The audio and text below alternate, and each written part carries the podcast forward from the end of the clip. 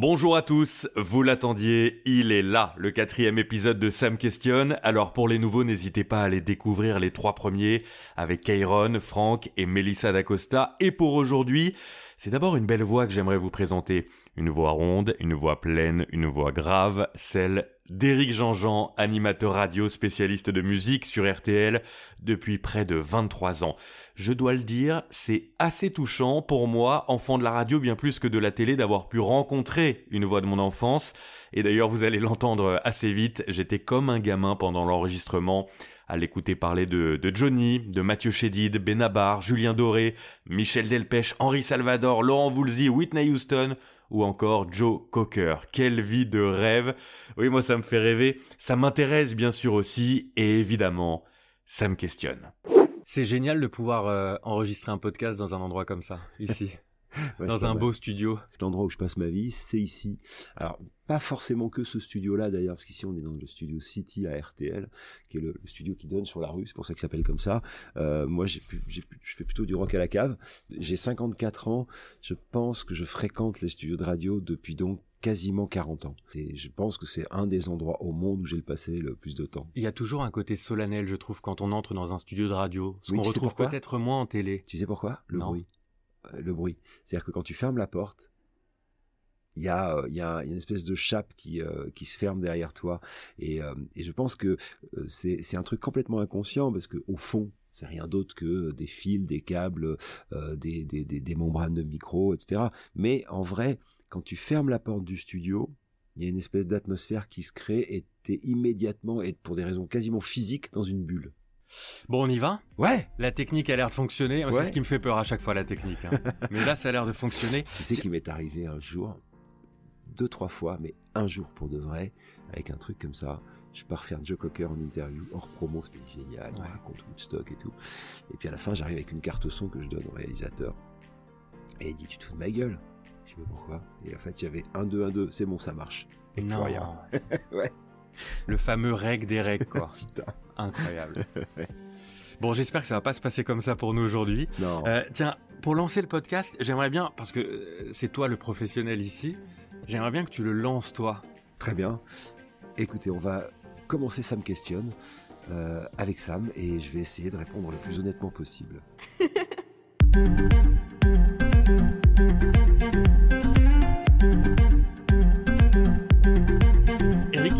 très heureux de passer un moment avec toi euh, parce que quand j'ai créé ce podcast, euh, j'ai très très vite pensé à toi. Et j'ai pensé à une date en particulier. Ah non, mais c'est vrai. Et une date m'est revenue assez rapidement. C'est le 6 décembre 2017. Ça te dit quelque chose ou pas? C'est la mort de Jenny. C'est ça. Ouais. On est en pleine nuit. Je reçois une alerte sur mon sur mon téléphone. Réflexe de journaliste. Le téléphone est toujours euh, toujours allumé.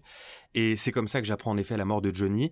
Autre réflexe, j'allume RTL pour mm. écouter euh, RTL Petit Matin avec un, un pote à la présentation, euh, Julien Cellier. Et là, tu me racontes la vie de, de Johnny. Mais tu me la racontes pas façon Wikipédia, façon euh, Éric Jean-Jean, c'est-à-dire avec plein d'histoires, plein d'anecdotes que je n'avais jamais entendues. Et je me suis souvenu ce jour-là de la raison pour laquelle j'aimais la radio. Pour ces moments un peu hors du temps où je suis dans un lit, il est 5 heures du matin et je suis simplement bercé par la voix de ceux qui me racontent une part de, de notre histoire mhm. commune en l'occurrence la vie et la mort de, Johnny. Et je me suis dit, ce type-là, il doit avoir une vie passionnante pour raconter de telles histoires. Euh, Johnny avait une vie passionnante. J'ai eu la chance de la croiser de temps en temps. Moi, je me rappelle très très bien de ce jour. Euh, je m'étais couché pas trop tard. Enfin, pour moi, en tout cas, il était, je sais pas, minuit, une heure, tu vois. Et, euh, et je dormais sans doute profondément quand le téléphone sonne. Et a commencé une espèce de de, de, journée qui m'a amené dans un vortex temps euh, où j'ai commencé par RTL, puis ensuite je suis allé euh, faire de la télé sur M6, puis après sur BFM, puis après puis RTL. Je me suis couché à minuit une heure euh, après avoir passé quasiment 20 heures à parler de Johnny et, du coup j'avais pas eu le temps d'avoir de la peine. Et, le lendemain, je devais faire, je devais faire Pascal Pro qui m'avait demandé de venir dans son émission du matin sur sur LCI, je crois. Euh, et, en fait, j'ai annulé parce que c'était trop. Ouais, et donc je, j'étais, je me souviens très très bien, j'étais, j'étais tout seul dans mon salon parce que tout le monde dormait et euh, je crois que j'ai bu du whisky et que je me suis endormi dans mon salon avec un verre de whisky en me disant que que j'avais de la peine de, de, voilà et à la fois que j'étais très j'avais eu beaucoup de chance de croiser la vie de ce mec. c'est un bel hommage à Johnny de de terminer avec un whisky. c'est très Johnny, c'est très rock. Il n'y en avait pas eu qu'un, je crois qu'il y en avait trois, quatre et que j'étais sonné et que j'étais tombé dans mon canapé. Mais vraiment, c'est comme ça que j'ai rendu hommage à Johnny. Et, euh, et le dernier truc que j'ai fait avant d'être trop bourré et de sombrer, c'est d'appeler Pascal, enfin de laisser un message à Pascal en disant excuse-moi, j'y arriverai pas. Et euh, je crois qu'il m'en a pas voulu, mais mais euh, ouais, en fait, c'est très bizarre. Mais j'ai eu la même pour Aznavour. Aznavour, ça m'a beaucoup touché parce que j'aimais infiniment Charles Aznavour.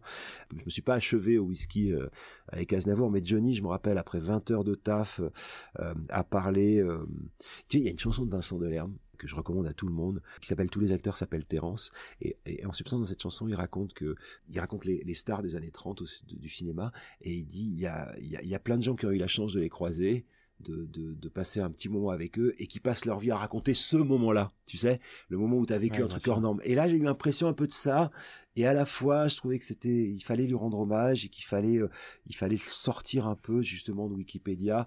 Mais, mais ce soir-là, c'est, c'est, Jack Daniels qui a eu ma peau. C'était quoi ta relation à, à Johnny Hallyday? C'était une drôle de relation qui était liée à la, à la, à la radio. Euh, je suis à la base pas du tout un fan de Johnny pour des mauvaises raisons, mais tu sais dans les de temps en temps dans les familles, euh, il y a des artistes de famille. Moi, mon père c'était plus Brel que Johnny, ma mère c'était plus Sardou que Johnny. Voilà, c'est la vie. Et, euh, et tu, tu, dis dans, dans un des livres que tu as écrit, euh, Histoire de la chanson française, qu'il y a dans les années 70 deux artistes que l'on aime en famille, soit Johnny, soit Sardou. Mais oui, et moi c'était Sardou. Et euh, mais c'est vrai en plus. Et, euh, et, et, donc euh, j'avais pas Johnny dans mon dans mon dans mon carnet de balles. Puis moi j'avais travaillé sur des FM jeunes, énergie, tout ça, donc pas de Johnny quoi. Je l'avais interviewé une fois ou deux pour énergie. Et puis j'arrive à RTL et arrive le premier gros truc que je fais, c'est le mois d'août, c'est Johnny au Stade de France. Putain, et je ne l'avais jamais vu sur scène. Et j'ai pris une très grosse claque et j'ai pris ma claque et j'ai dit ah ouais d'accord, j'ai compris qui était le patron. Il y a des artistes qu'il faut voir sur scène. Ouais. Le CD, c'est rien à côté de ce qu'ils sont capables de d'ailleurs, d'ailleurs, euh, d'ailleurs, euh, Johnny, il a fait des CD parce qu'il fallait en faire, mais, euh, mais en vrai, c'était un type qu'il fallait, qu'il fallait voir sur scène. Il y a des artistes comme ça. Moi, j'ai eu cette impression-là avec Mathieu Chédid aussi. Bien sûr. Depuis des années, j'entendais quelques albums sans que ça me touche particulièrement. Et un jour, j'étais traîné en concert par mon ex-copine. Ah, et alors bah là, j'ai compris. Ah bah oui. Et, depuis, j'écoute tout. Mathieu, il a, Mathieu, il a créé sa fan base avec euh, avec le baptême qui est un premier album et euh, et, euh, et ce personnage hors norme alors au tout début c'est 98 je crois 98 99 le baptême. Le mec il arrive avec sa coiffure accentuée avec Cyril Atef le batteur qui a une batterie recouverte de moumoute avec Vincent Segal le contrebassiste qui est un, virtuose de l'instrument qui est habillé en short je sais pas quoi. Et c'est dingue! Et moi c'est ça qui m'a gêné au début peut-être. J'ai pas accroché ah forcément à l'univers. le personnage cartoon. Ouais, sauf que quand je l'ai vu sur scène ouais, ouais ça a tout changé. Puis Mathieu, c'est un virtuose de la guitare ah aussi. Hein, il y a une tournée, je sais plus laquelle, je crois que c'était Kid nous deux. Il y avait une guitare qui descendait comme ça, suspendue à un fil, et elle, se balançait. Et à chaque fois qu'elle passait devant lui, hop, il touchait une corde, ce qui donnait une note, et la guitare. Enfin, ouais, non, c'est un truc, euh, c'est très chouette. Bah, tu vois, Johnny, c'était ça. C'était pas le coup de la guitare, mais c'était ça. Et après, je me suis intéressé au personnage. Là où c'était cool, c'est qu'à un moment, j'ai travaillé pour lui. C'est-à-dire, j'ai été intégré dans le dans le gang. J'étais pas son ami, attention. Hein. Euh, c'est important de le préciser. Mais c'est ça que j'aime bien dans ce que tu dis, dans les interviews notamment, c'est que tu es très honnête.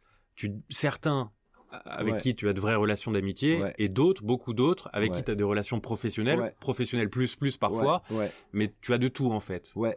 À la, grande différence d'un journaliste, car je ne suis pas journaliste, j'ai pas de carte de presse, c'est que moi je peux m'autoriser à avoir une relation privilégiée avec un artiste, et, et, je peux aussi m'autoriser à pas avoir de recul sur lui, même si j'essaye d'en avoir le plus possible. Euh, tu vois, Benabar fait partie de mes deux trois meilleurs amis de la vie. J'ai peu de recul sur lui. À la fois, j'essaye d'en avoir. À la fois, euh, même si euh, s'il y a un truc euh, qui me plaît pas et que vous dites du mal de lui, je vais vous sauter à la gorge. Mais parce que c'est une question d'amitié. Mais alors, ça se passe comment pour ton boulot quand tu es amené à parler de lui à l'antenne? Alors, ça dépend. à l'antenne, je me tiens assez bien. Ça va dans les couloirs, je casse les couilles de tout le monde. C'est vrai. La, grosse vanne en réunion de programmation. Avec Benabar. Quand on sait pas quoi mettre, il euh, y en a un qui fait, qui me retourne vers moi, qui fait Benabar. euh, ouais, ouais, non, c'est, mais ça depuis 20 ans. Hein. Et euh, mais, mais c'est intéressant parce qu'on parle souvent des relations entre journalistes pour le coup et hommes politiques ou journalistes sportifs avec cette proximité qui peut parfois nuire aux propos. Toi, t'as pas ce problème-là? Non, non, je m'en fous. Euh, J'essaye juste. En fait, si je, il y, a deux trucs, c'est-à-dire que non seulement les relations nuisent pas, puis des fois, t'as as accès à des trucs super canons, tu vois. Euh, Julien Doré, avec qui je suis assez pote. Euh, qui me fait écouter son album avant les autres parce qu'il a besoin de mon avis. Du coup, quand l'album arrive, je peux mieux en parler. Je, enfin, t'as pas toujours été pote avec Julien Doré? Non, t'as lu le livre? J'ai lu le livre. Histoire. Non mais en, fait, c'est vraiment une blague, mais encore une fois RTL. Euh, quand Julien Doré est arrivé euh, sur le marché, il m'agaçait. Euh, J'avais vu à la télé, je le trouvais maniéré. Et tout. Oh putain ça suffit. Puis surtout, c'était la télé-réalité. Moi, je suis pas assez, je suis pas très pour tout ça. Et euh, j'aime les auteurs, compositeurs, interprètes. Je suis désespéré que l'émission de Nagui fonctionne pas, les artistes, parce que pour le coup, bref, c'est un autre sujet. Mais quand il est arrivé, et son manager avait été mon stagiaire à RTL, il s'appelle Olivier Kahn, et elle me dit, écoute, reçois-le, parce qu'en fait, je le jugeais sur sa gueule, ce qui était débile. Euh, puis il avait pas de chanson à l'époque. Donc euh, il me dit reçois-le, si te plaît pas, je te fais plus jamais chier avec lui. Évidemment, l'autre il est arrivé, il est drôle, il est intelligent, il est bien élevé, euh, il est hyper cool. Et, évidemment, je suis tombé amoureux de lui, enfin, sens, sens large du terme. Et, et, et, du coup, depuis, on est copains, quoi. Et Julien, je me souviens à l'époque, je faisais mission Nightlist, c'était le samedi et le dimanche soir, et ils étaient en tournée sur la tournée Love qui a, duré super longtemps, et ils écoutaient dans le bus de tournée l'émission, et Julien m'appelait en disant tu peux me passer tel disque, je voudrais écouter The Forest de Cure, euh, ou alors euh, euh, je dis bah qu'est-ce que tu veux que je te mette comme chanson à toi? Eh ben le Corbeau Noir en live, et donc je et donc ils écoutaient leurs chansons dans la dans, dans le bus de tournée, donc voilà. Mais oui, au début tu vois, d'élite sale gueule ou de belle gueule. Euh, il m'agaçait, je le trouve, je trouvais qu'il en faisait trop, mais en fait, lui-même s'auto-soule parfois. Donc, euh...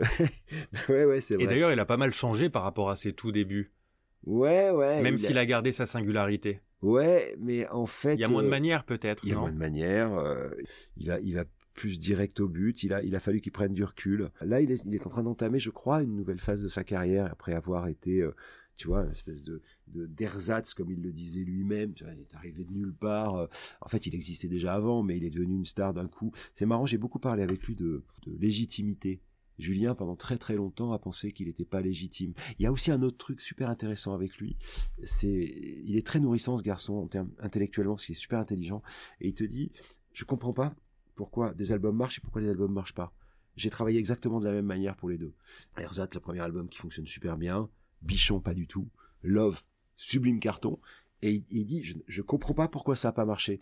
Et, du coup, ça, c'est une manière de voir le travail du côté des artistes. Ça me sert à ça aussi parfois d'être comparé avec les artistes. J'ai compris un truc avec les artistes qui fait que j'ai une, une passion, en tout cas une, grosse tendresse pour eux.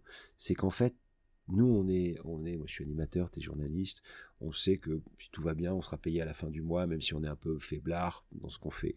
Euh, un mec comme Julien Doré, mec comme Benabar, euh, il sait que les traites de la maison, la thune qu'il va gagner, c'est planqué quelque part au fond de sa tête. Mmh. Il y a un truc qui, qui est son prochain album, mmh. qui est planqué quelque part, et il va falloir qu'il aille le chercher. Et il sait pas comment on fait. Et ça, c'est fascinant parce que ça, ça leur donne une fragilité de dingue et à la fois une assurance de fou quand ça marche. Mais avec toujours au fond cette fragilité qui sait que même Bono, en fait. Alors après les mecs sont multimillionnaires, hein, mais mais quand même Bono il sait que sa prochaine bonne chanson, elle est dans sa tête, elle est planquée quelque part et il sait pas où elle est. J'aimerais revenir sur euh, ta relation de proximité avec euh, pas mal d'artistes. Ton meilleur pote c'est Benabar Ouais, ouais, franchement, euh, mon meilleur pote c'est Benabar. Ouais. Est-ce que ça t'arrive qu'on te fasse écouter des choses, Benabar par exemple, et mm. que tu n'aimes pas? Ouais, Qu'est-ce qui se passe je, à ce bah, Je le dis, il faut le dire avec des, faut le dire avec des pincettes parce que il faut juste comprendre. Et ça, c'est un préalable à mon travail. Faut, moi, je suis pas un critique rock. Il faut juste comprendre que un mec qui passe euh, X heures, X jours à écrire une chanson, euh, qu'elle soit bonne ou pas bonne, elle mérite ton respect. Bruno, c'est vraiment euh, mon pote. Alors, on, a beaucoup échangé sur les chansons, puis je m'y connais un peu, et donc je lui dis là, tu vois, je comprends pas l'histoire que tu me racontes. Euh, je, non, ça fait, ça, sur, sur, le nouvel album, là, il y a une chanson qui me gêne un peu parce que parce que c'est pas lui. Enfin, je veux dire, c'est, c'est, Bruno, il est très honnête dans ce qu'il raconte sur lui. Là, c'est pas lui. et lui, comment il le réceptionne? Ben, il faut savoir le dire, je crois. Et euh, et euh, et il écoute tout. En plus, Bruno, il écoute tout. Et, et, même si des fois il a l'impression de pas écouter, en fait, il écoute tout. Euh, enfin, en tout cas, j'ai la prétention de penser qu'il écoute ce que je dis. Mais après, moi, je, fais, je suis très précautionneux parce que franchement, c'est dur d'écrire une chanson. J'ai essayé d'écrire des chansons avec lui. J'y arrive pas. C'est hyper difficile en fait. Et, et donc, euh, quand tu écoutes une chanson finie, tu vois, comme ça là, d'abord c'est un cadeau qu'il te fait. Et ensuite, euh, c'est c'est c'est chouette de de pouvoir lui dire ouais là je je suis pas sûr euh, ou là mais là là là fais gaffe là c'est un peu une pomperie euh, une pomperie d'un truc qu'a fait Goldman euh, ouais faut savoir le dire faut savoir le dire. Ouais mais mais après quand tu es super proche et quand tu connais le respect que j'ai pour son travail je peux m'autoriser à lui dire des trucs, mais jamais je me permettrais d'être violent sur une chanson, mais même d'un mec que je connais pas. Quand c'est vraiment pas bon, euh, je trouve toujours, j'essaye toujours de trouver le moyen de dire ouais là peut-être il faut que tu chantes un peu différemment. Tu vois, si le mec chante trop, etc. Enfin, tu vois, si t'écoutes le premier album de Goldman là, euh, t'écoutes le premier album, il chante beaucoup trop. Et pourquoi? Parce qu'avant il chantait en anglais et que en anglais tu chantes souvent plus fort et donc quand il chante il chante trop fort en français tu vois wow putain.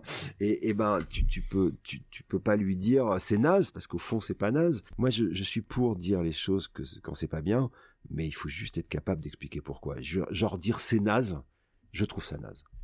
Parmi les artistes qui t'ont fait écouter euh, ouais. avant que ça sorte leur euh, leur chanson il y a Michel euh, Delpech. Ouais Michel, il avait pas une vraie sono chez lui, puis il aimait pas ça, euh, ça avait trop de monde, donc quand il te faisait écouter ses chansons, tu les écoutais dans sa voiture, il avait une grosse Volvo Bike, et, euh, donc, elle était super bagnole. Et, donc, t'allais, euh, je l'ai fait avec Bruno, je l'ai fait, mais je me souviens, ouais, d'une fois, d'une fois, on vient d'écouter Benabar, où on est euh, Michel, Bruno et moi. Je suis derrière, je les laisse devant. Et, euh, et on écoute à fond la caisse tout un album de Michel Delpech, c'était l'album C'est que ça.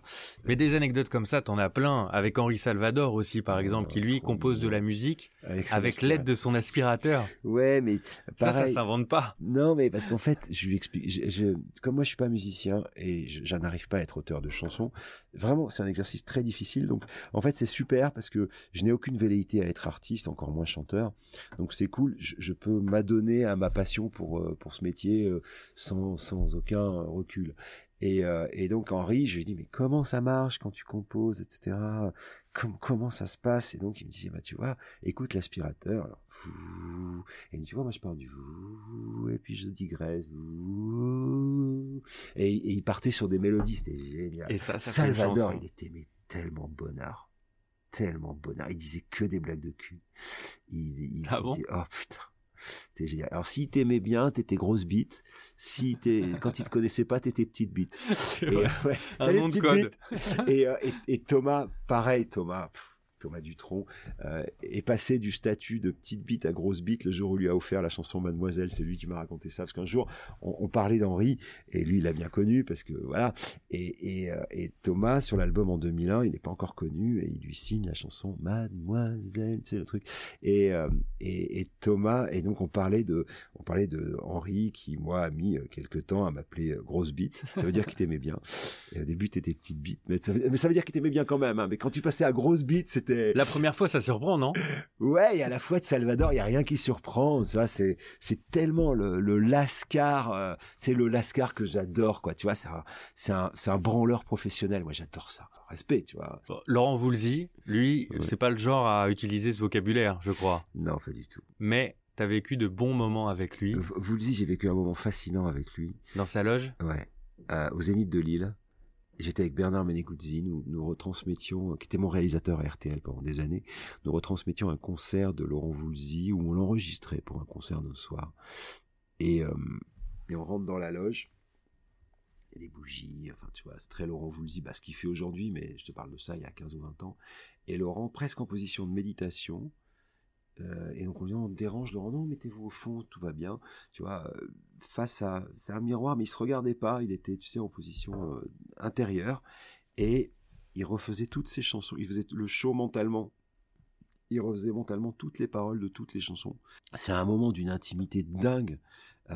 C'était c'était fascinant de regarder ça et surtout fallait pas déranger fallait pas bouger il fallait attendre que ça passe et c'est un moment que j'ai vécu avec Bernard on en a vécu quelques uns des comme ça Eric, des anecdotes, tu en as plein et elles sont vraiment très très agréables à écouter. J'en apprends beaucoup. Mm. Mais j'imagine, moi, quand on, quand, quand j'ai dit autour de moi que j'allais te rencontrer, on m'a dit, tu vas voir, il est super sympa, euh, vraiment un vrai gentil. Et c'est vrai que dans tes anecdotes, cette gentillesse, elle se, elle se sent. Mais il y a bien des artistes avec qui ça s'est mal passé. Ouais. En fait, je vais te dire, euh, c'est assez rare parce que quand ça commence, je me mets en position empathie. Je, mais je te jure, j'ai un mode, euh, je sais pas où il est, mais j'ai un mode empathie. Et donc, euh, quand j'ai un artiste que j'aime pas, ou bien je l'invite pas, euh, il y a des artistes avec qui ça s'est pas très bien passé euh, une première fois et que je j'inviterai plus. C'est humainement que ça se fasse mal. C'est Ou c'est ouais, artistiquement. ouais. Non, mais humainement, artistiquement, moi je pardonne tout. C'est-à-dire le mec a le droit de foirer un concert, euh, il est défoncé ou il est fatigué ou ça arrive. Euh, Moi-même, j'ai raté des émissions. Je suppose que toi aussi. Bien euh, sûr. on- tu vois, c'est pas ça le problème. Non, c'est les mecs qui se comportent comme des connards. Ça, c'est pas bien. Des mecs qui parlent mal, euh, des mecs qui font chier, euh, des mecs qui, tu vois, c'est pas bien ça. Et si ça se passe mal, je demande à ce qu'ils soient pas réinvités. Mais généralement, je donne leur chance à tout le monde. Après, il y a des interviews. euh, le- mon pire souvenir d'interview, et à la fois avec le recul, je regrette. Mais c'est Whitney Houston. J'arrive à New York pour l'interviewer. T'imagines le dos. Elle sortait un film qui était qui était pas Bodyguard, qui était le film d'après. Je passe quatre jours à attendre. Je vois le film un jour, puis quatre jours après, j'ai enfin l'interview. Donc c'était cool. J'étais à New York, au frais de la princesse. Et puis j'arrive, puis j'avais un avion après, je partais, c'était la classe. ça. Je partais à Londres pour faire les Nick Kravitz après, tu vois le dos. Et, et- Enchaînement euh, Whitney Ouais, Houston, Lenny c'était Kravitz. Les années 90, les maisons disques étaient défoncées d'oseille. On voyageait en business. Ça, ça existe plus aujourd'hui. Ah non, je te confirme. Aujourd'hui, euh, aujourd'hui, tu les as par Skype. On me fait attendre 4 heures. Tous les intervieweurs black passaient devant moi. La première fois, je, subissais le racisme anti-blanc. C'était assez fou. J'arrive en interview au bout de 4 heures d'attente. Donc j'ai raté mon avion pour aller voir Lenny Kravitz. Ça, ça me vaudra une, balade dans, le JFK euh, à New York. Enfin bon, c'était l'aventure, c'était super. Et en fait, la fille, euh, euh, qui est chanteuse, hein, parle à côté du micro, c'est-à-dire qu'elle tient le micro, voilà. Il y a quatre personnes derrière elle. Ah oui, je rentre, il y a la manageuse qui me dit, ouais, euh, bon, elle en a marre de faire de la promo, ça fait quatre heures qu'elle en fait. Bah, je dis, ouais, je sais, ça fait quatre heures que j'attends. Donc, euh, vous parlez d'autre chose, très bien. Ah, un mot sur sa vie privée, je débranche votre magnéto. Je dis, ok, pas de problème. Et à chaque fois que je pose une question, elle se retourne euh, vers quatre connasses qui sont dans un canapé et qui font oui, non. euh, et donc, euh, voilà. Et au bout de, j'avais une demi-heure avec elle. Et au bout de, je sais pas, 12 ou 13 minutes, je fais, ah, bah super, merci beaucoup. Je suis ravi d'avoir parlé avec vous. Je me lève, je serre la main et j'ouvre mon magnéto. Et je sors la cassette du magnéto et je la pose sur la table et je me casse. Scandale. Euh, mais parce qu'elle n'avait pas respecté euh, notre travail, tu vois. Moi, je l'avais attendu, j'avais préparé une interview, euh, j'étais sérieux et elle, donc ça s'est mal passé. Mais après, j'ai appris par la suite que c'était une meuf qui, était complètement défoncée. Il y en a deux, trois comme ça. En fait, je suis plutôt très gentil, mais je suis suis pas couille molle. C'est-à-dire que si j'aime pas, le mec le sait. Et, je lui dis généralement. Et, et donc, je, je, je vais pas régler mes problèmes sur les réseaux. Je vais pas les régler à l'antenne. Mais je vais expliquer à la personne en question que euh, il a pas besoin de moi et que j'ai pas besoin de lui non plus. Quoi. Récemment, il y a un chanteur ringard des, des années 80 qui m'a agressé parce que j'avais pas eu le temps d'écouter son album. Je lui ai dit que euh, d'abord je l'écouterai plus jamais ses albums et qu'ensuite euh, où que je sois, il sera pas là. Eric, c'est bientôt la fin de ce podcast. Ouais. J'ai pas posé la moitié des questions que je voulais te poser, mais c'est pas On grave. fasse le volume 2. Exactement. Ce sera l'occasion de se revoir. Ouais. On termine avec des questions totem. C'est mes petites questions récurrentes de fin d'émission. Euh, ce podcast, il s'appelle Sam questionne. Qu'est-ce qui te questionne, toi, dans la vie? Hmm. Le l'œuvre à accomplir. En ce moment, beaucoup. Euh, moi, j'ai- je suis, une terre brûlée. J'ai plus de père, plus de mère. Euh, j'ai qu'une fille à laquelle je tiens comme à la prunelle de mes yeux. Euh, j'ai j'ai une famille, etc. Mais je, je suis, je suis un peu une terre brûlée. En ce sens que quand, tu deviens orphelin, c'est un truc très chelou. Euh, et euh, mon père est mort il y a 7-8 ans. Ma mère est morte. j'a- J'avais 35 ans. Euh, et, donc, là, aujourd'hui, ce qui, me- questionne, c'est c'est- c'est ce que- qu'est-ce que je dois faire pour pas avoir servi à rien? Parce que je suis quand même le roi du kiff. J'ai 54 piges de kiff. Vraiment, hein. J'ai eu une enfance géniale. J'ai joué au foot, c'était génial. J'ai fait de la radio, c'était génial. J'ai rencontré et, et- et- et partagé des femmes géniales. Enfin, tu vois, j'ai rencontré et donc là aujourd'hui, je me dis alors j'essaye de transmettre ça sur. En ce moment, j'essaye de traduire ça par de la transmission, faire des livres, aider des gens. j'ai un festival de pompiers dont je m'occupe et qui, qui, qui me rend qui me remplit parce que je trouve que je sers un peu à quelque chose. Voilà. C'est ce qui, ouais, c'est est-ce que je vais réussir à, à, faire deux trois trucs pas mal, autres que kiffer ma mère euh, pendant toute ma vie, parce que je suis vraiment un mec chanceux. Qui aimerais-tu que je questionne dans ce podcast? Hmm. Philippe Labro. C'est une très bonne mon maître. Non, c'est pas mon maître, c'est pas vrai. C'est mon modèle. Pour moi, Philippe Labro, c'est euh, c'est l'homme qui a réussi tout ce que j'aurais aimé réussir et que je ne ferais pas parce que à mon âge il avait déjà fait plein de trucs mais il a écrit des bons livres hein, il a dirigé une grande station. Très grand journaliste. euh, c'est un immense journaliste. J'ai j'ai pour moi c'est un Philippe Labro c'est un peu une espèce de, de, de, phare dans la dans la nuit d'une carrière ou dans le brouillard d'une carrière. Tu te dis il aurait fait quoi Labro là? Tu vois? C'est ni un mentor ni un maître ni un ami c'est juste un repère euh, d'admiration est-ce qu'il y a une question que tu aimerais me poser? Je t'en ai posé beaucoup. Qui sont les, qui sont les gens qui t'ont le plus étonné dans ce podcast? Alors, j'en suis à quatre. Ouais. J'ai beaucoup aimé euh, rencontrer Franck, qui a 56 ans et qui est un, ancien sans-abri. Euh, qui dormait dans le square Saint-Lambert, c'est l'épisode numéro 2 dans le 15e arrondissement. Et il se trouve que ce square Saint-Lambert, c'est un lieu de résilience très important pour lui parce que il y a dormi pendant des années, trois, et il a décidé d'y ouvrir un kiosque pour euh, vendre des crêpes, des gaufres, des boissons uh-huh. et que qu'une résilience soit si fortement attachée à un endroit en particulier, je trouvais ça vraiment beau. Et ça m'a plu de de lui faire raconter son histoire. Tu vois? Eh ben ça revient à la première question que tu m'as posée sur le sur le sens du truc. Ça ça a du sens. Quel sens ça a d'être un surkiffeur si tu trouves pas le moyen de faire en sorte. Enfin, j'ai reçu des caisses de trucs. Alors j'ai pris des fessées. Hein. J'ai eu un gros accident de moto. J'ai un œil qui ferme trop. Je suis, je refait de partout. J'ai, euh, j'ai, euh, j'ai perdu mes parents. J'ai perdu la mère de ma fille. Tu vois, il y a eu des gros dos. Mais quand même, je suis vraiment béni des dieux. J'ai des anges gardiens de malade. Et donc, euh, quand tu quand tu parles de Franck, ouais, ça résonne. C'est-à-dire comment tu fais pour à un moment essayer de redonner un peu de ce que tu as pris, quoi être utile Pas être utile, c'est déjà beaucoup trop. Mais déjà pas avoir servi à rien. Hmm. C'est déjà pas mal. C'est pas mal. Eric, c'est la fin. Euh, on termine euh, avec le mot de la fin. Mais alors le mot de la fin, littéralement, euh, je te demande de choisir un seul mot et on s'arrête là. En revanche, n'utilise pas ceux qui ont déjà été cités par mes invités précédents. C'est-à-dire plaisir, heureux et merci. Quel est ton mot de la fin?